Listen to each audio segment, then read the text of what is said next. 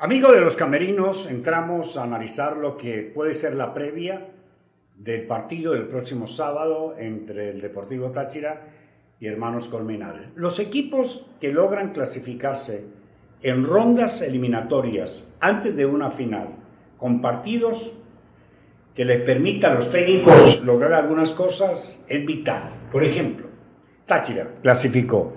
¿Qué le permite a Eduardo Zaragoza? Y bueno, rotar puede rotar sin ningún problema. Dos, puede recuperar a sus jugadores lesionados. Y tres, puede incluso hasta inventar, probar un nuevo sistema. ¿Por qué? Porque le da tiempo y le da partidos, la ronda clasificatoria, antes de la parte final poder hacer todo eso. Los equipos que no se clasifican y entran a su clasificación en la recta final no tienen tiempo de nada, no tienen tiempo ni siquiera de fortalecerse físicamente. Por eso es que es una bendición clasificarse con tiempo, porque se pueden hacer muchísimas cosas. Así es, Jairo todos emocionados y a la expectativa de lo que será esta jornada número 29 que se jugará toda a la misma hora, 3 y 30 de la tarde. Todos los encuentros Van a ser de la siguiente manera, La Guaira recibe a la UCB, Angostura recibe a Portuguesa, Mineros a Monagas, Academia Estudiantes, Rayo a Caracas, Zamora a Carabobo y Táchira Hermanos Colmenares. Recordarles también que Hermanos Colmenares viene de empatar 0-0 frente al Caracas Fútbol Club. Ese es el sábado la jornada, el próximo sábado. La jornada completa se juega el sábado a las 3 y 30 de la tarde. Dícese eh, que la jornada última, esto es un, una, ¿cómo se llama? Un termómetro, una, prueba. Una prueba, esto es una prueba si es exitosa, porque a esta hora se están manejando probabilidad y posibilidades de transmisión de televisión, incluso ya fue vendido el partido de Táchira a nivel internacional, se podría jugar la última fecha el próximo sábado también a las 13.30. Bueno, también sería una forma de canalizar de que los equipos no jueguen con los resultados de los demás. Claro, es lo mejor. Y realmente es lo mejor porque es una etapa definitoria. Se van a definir prácticamente seis puestos en una sola jornada. Los primeros cuatro pueden cambiar, primero a segundo, tercero a cuarto, tercero a quinto, quinto a cuarto. Pueden pasar muchas cosas. Eh, pero un Deportivo Táchira que se va a centrar en Hermanos Colmenares, su último partido de fase regular en casa, en Pueblo Nuevo, donde mostró la mejor cara en toda la fase regular del 2023 para enfrentar a Estudiantes de Mérida ya en la próxima jornada, pero un Hermanos Colmenares que viene, viene necesitado porque tiene leve chance de meterse en algo entre los ocho primeros. Bueno, un partido que va a tener variantes, ya lo dijo el profesor Eduardo Zaragón, la zona mixta que tuvimos la oportunidad de cubrir el día martes, eh, porque ya es una decisión tomada de que cuando el cupo estuviese asegurado en el 1-2, comenzar a darle descanso a piezas vitales, ¿no? De cara a lo que va a ser el cuadrangular final. Un equipo, hermanos Colmenares, para hablar un poquito también de lo que trae el rival, de los últimos seis partidos solo ha perdido uno, a pesar de que no se juega mucho, como dice Jairo Armando. Tiene tres empates y una victoria en, esa, en estos últimos seis compromisos, solamente una derrota ante Caraboy por la mínima.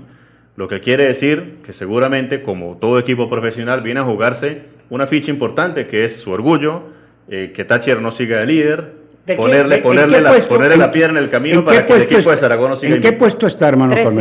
No tiene nada que buscar. Décimo tercero. Tendría que ganar sus dos partidos y apelar algunos resultados en contra de su. Lo único que lo convoca es, lo único que lo convoca es quitarle el invicto a Y en los últimos dos partidos que ha venido por lo nuevo ha sacado resultados interesantes. Entonces es es un, es un, es un partido que seguramente tiene cositas. Y Táchira es superior, por supuesto, por funcionamiento, pero que Hermanos Colmenares, repito, en los últimos partidos no, no lo han goleado, por lo menos, no ha recibido tantos goles. No, eso es cierto. Y recordemos que Hermanos Colmenares fue el segundo equipo que le ganó a Táchira. Claro, en aquel partido con tantos errores individuales como lo fue allá, que empezó Táchira ganando un gol por cero, pues después se volvió a 3 a 1. Pero escuchen los números, en los últimos cinco partidos de Táchira Hermanos Colmenares, el Deportivo Táchira ha tenido una victoria, Hermanos Colmenares dos victorias y dos empates. Sí, sí. En la confrontación, en la confrontación directa. eso no pasa nada. no, no pasa nada, pero ellos vienen a creérsela.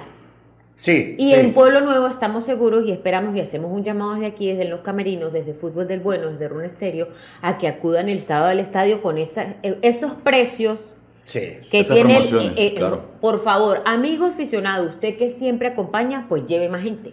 Y el que nunca va y siempre critica, aproveche, vaya y vea.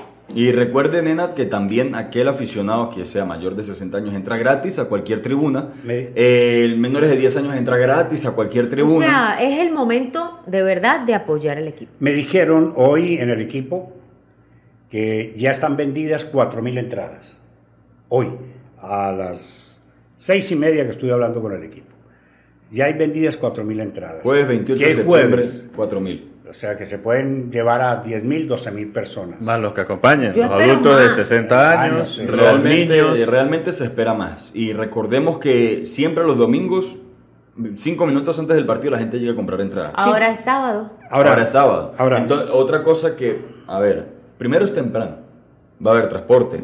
Táchira está ofreciendo transporte. Táchira ofrece hasta 15 puntos de venta, tanto a, eh, a nivel del municipio de San Cristóbal como a los aledaños, para adquirir su entrada. Las promociones que mencionó la nena, un dólar la entrada para cualquiera de las populares, Populares. 3 dólares principal superior, 5 dólares principal inferior. O sea, como dice la nena, todas las bondades que le puede ofrecer el equipo al aficionado están.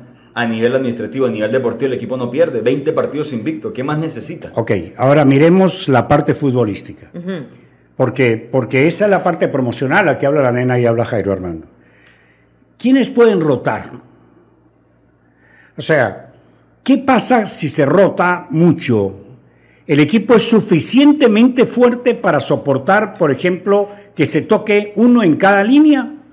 ¿Se puede esperar que con la rotación que haya ganarle a Hermanos Colmenares y mantener el líder? ¿O simplemente el técnico está y comparte con, con- conmigo de que es más importante clasificar, ya se logró, y llegar entero y completo a la- al G4 antes que el primer lugar? Eso es lo ideal. Si el primer lugar se da, fenómeno. Si no, ¿por qué? Vamos a ver, vamos a ver línea por línea a quién pueden rotar en cada línea. Y se dan cuenta que son jugadores claves, son jugadores muy importantes los que pueden salir. Por ejemplo, Bueno, en la primera línea. en la defensa.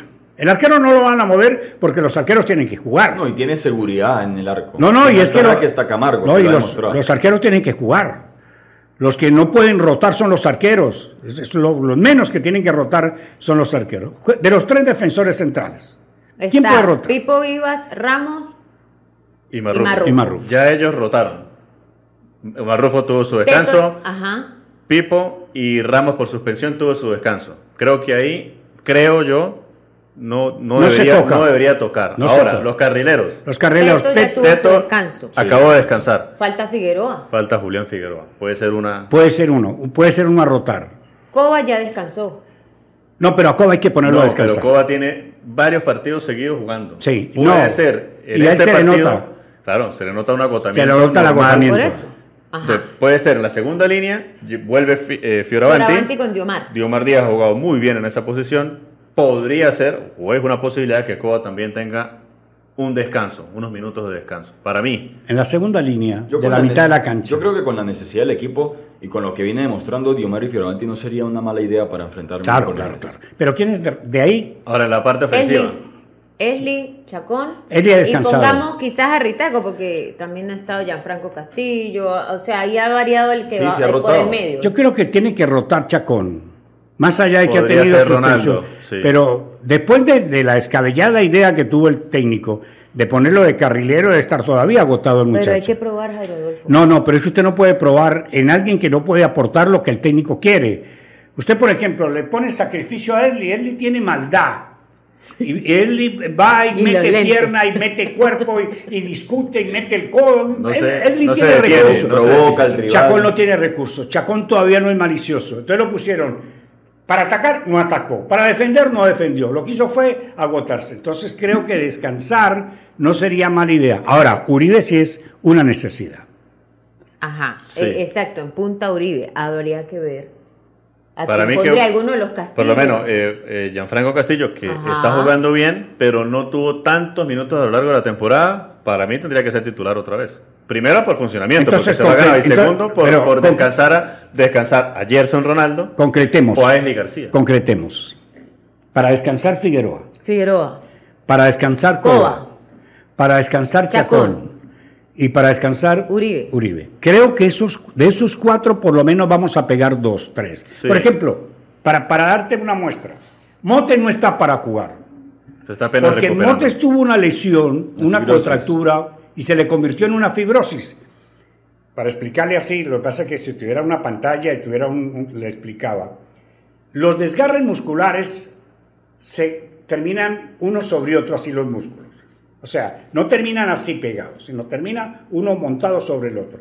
El la parte que se rompió termina así. Esa parte se termina convirtiendo en fibrosis. ¿Qué es una fibrosis? Eso que se amontonó ahí y que permanentemente es un dolor de cabeza para el jugador, eso tiene motes. Y, lo forzaron contra Carabobo, se resintió y lo van a tener que parar frente a Hermanos Colmenar. Quiere decir que ese estará convocado por, por una necesidad, pero no porque vaya a jugar. Ahora, ¿cómo? Digo yo, no, digo yo. Sí, Jairolfo. ¿Cómo formó Hermanos Colmenares en su último encuentro, que fue frente a Caracas, que quedaron 0 a 0? Eh, Formó con un 4-4-2. Terán, bajo los tres palos. Por derecha, Caricota. eh, eh, por izquierda, Castro. Pareja de centrales, Mancilla y de Deusa.